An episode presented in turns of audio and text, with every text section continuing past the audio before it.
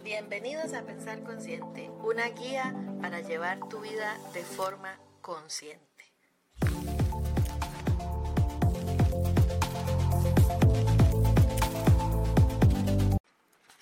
Hola, ¿cómo están? Hoy quisiera compartirles que me declaro una buscadora incansable porque siempre he estado sedienta de comprenderme y de comprender lo que me apasiona, lo que me duele, lo que me motiva a seguir adelante. Eso que me hace vibrar en lo más profundo de, de mi ser. Y creo que si ustedes están aquí en mi página es porque también son buscadores, con esa necesidad de conocerse para comprenderse a sí mismos y a los demás. Por eso, de hoy en adelante, si, me lo permiten, me encantaría seguir dirigiéndome a ustedes con ese nombre de buscadores. Como decía Jesús, la, la verdad nos hace libres y yo he podido ir experimentando esa verdad durante el trayecto de mi vida, porque somos buscadores, buscadores de estar cada día mejores. Quisiera comenzar contándoles un poco acerca de cómo inicié yo esa búsqueda.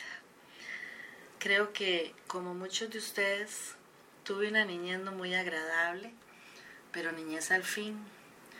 Recuerdo que una vez le dije durante una sesión a mi psicoanalista que yo no había tenido niñez porque desde muy niña yo fui cuidadora de mis padres en lugar de ser al revés. Fui el bastón de mi madre porque ella quedó inválida desde muy joven y el lazarillo de mi padre porque él era alcohólico. Y eso fue lo que forjó mi personalidad.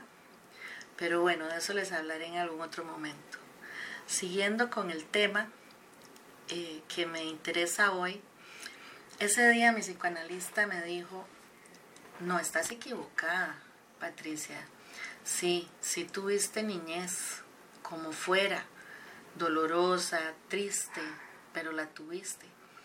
Y ahí fue cuando comencé a comprenderme un poco a través del psicoanálisis. Pero bueno, vamos por partes para no confundirlos. Mi pasión por la psicología comenzó desde que yo estaba en el colegio. Posteriormente en la universidad y casi terminando mi carrera de contaduría pública, que nada tenía que ver con la psicología, suspendí eh, mi carrera porque no era mi pasión. Y así me fue llevando la vida hasta comenzar, ya casada y con dos hijos maravillosos, a estudiar en la Universidad Latina, psicología, donde el enfoque que ellos eh, enseñan es el cognitivo-conductual y algunas, eh, una parte de psicoanálisis, pero así como no muy a profundidad. Y es aquí donde comienza lo que les quiero compartir con respecto a algunos de los diferentes enfoques utilizados en psicología y que muchas personas no saben y pasan perdiendo el tiempo y dinero buscando lo que necesitan para eh, solucionar sus problemas de salud de salud mental. Entonces, con respecto a esto, tenemos lo que llamamos hoy la primera fuerza, el conductismo,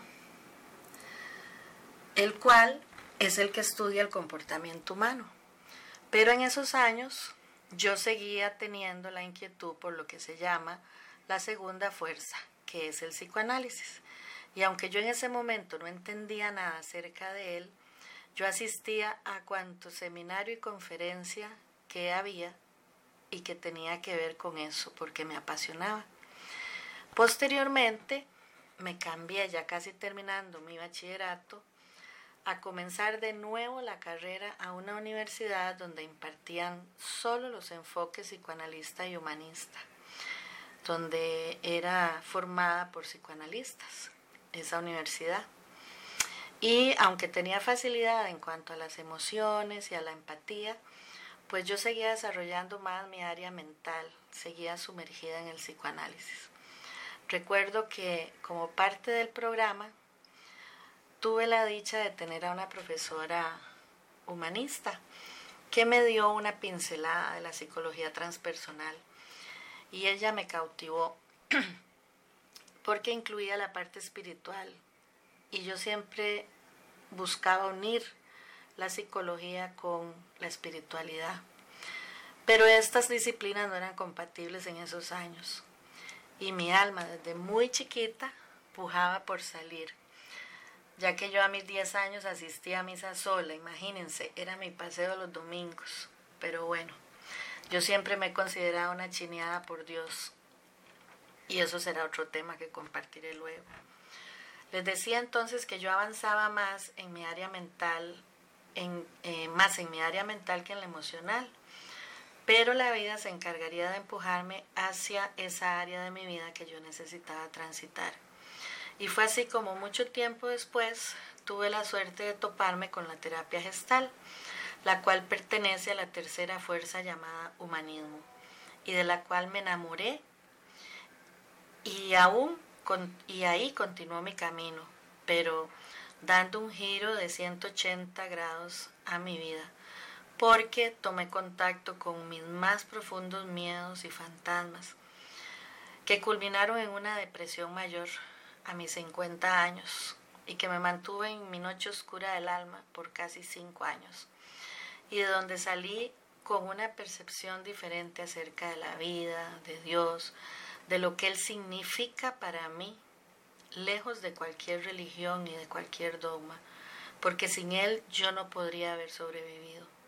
De hecho, a mis 59 años que llevo transitando mi vida, él es el que me ha acompañado, ya que desde que nací fui un milagro. Así me bautizó el médico que me recibió.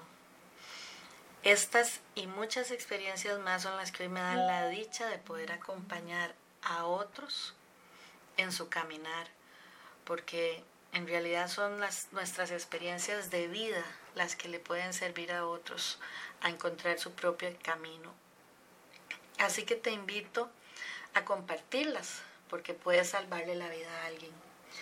Y llegamos entonces a la parte final de mi objetivo el día de hoy.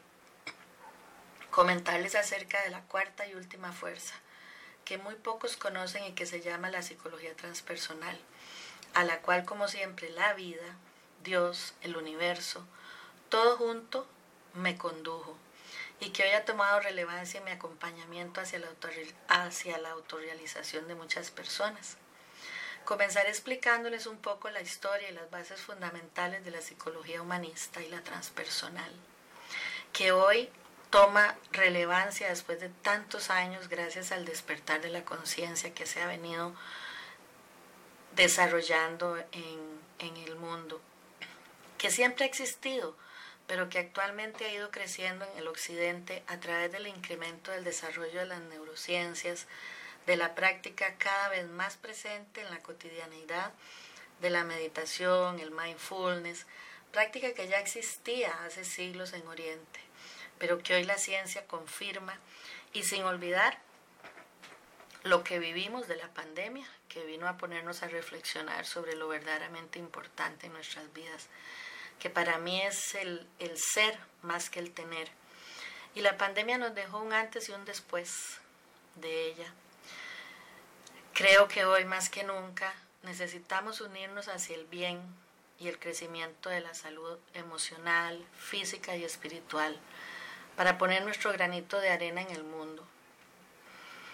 Es así como, parafraseando Virginia Gawel, la primera psicología tomada en cuenta fue el conductismo como primera fuerza, luego el psicoanálisis y es la tercera fuerza llamada psicología humanista la que revolucionó la mirada respecto del pensamiento positivista, al advertir que la psicología había fundamentado su estudio en la persona enferma.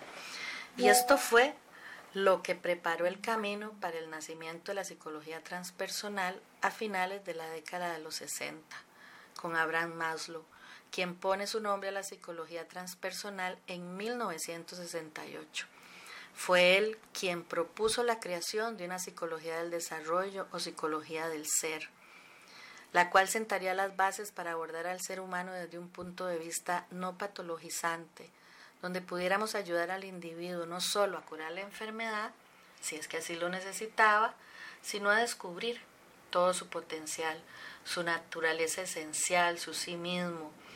Él decía que si intentamos abolir nuestra esencia, nos neurotizamos, porque la esencia que se reprime puja por salir a la luz, se neurotiza. Y Jung decía, el único propósito de la existencia humana es encender una luz en la oscuridad del mero ser. Y hoy Virginia Gawel nos define la neurosis como una disminución humana, un fracaso en la autoactualización del potencial interno. Y Maslow nos dice, significa no llegar a ser aquello que hubiéramos podido llegar a ser.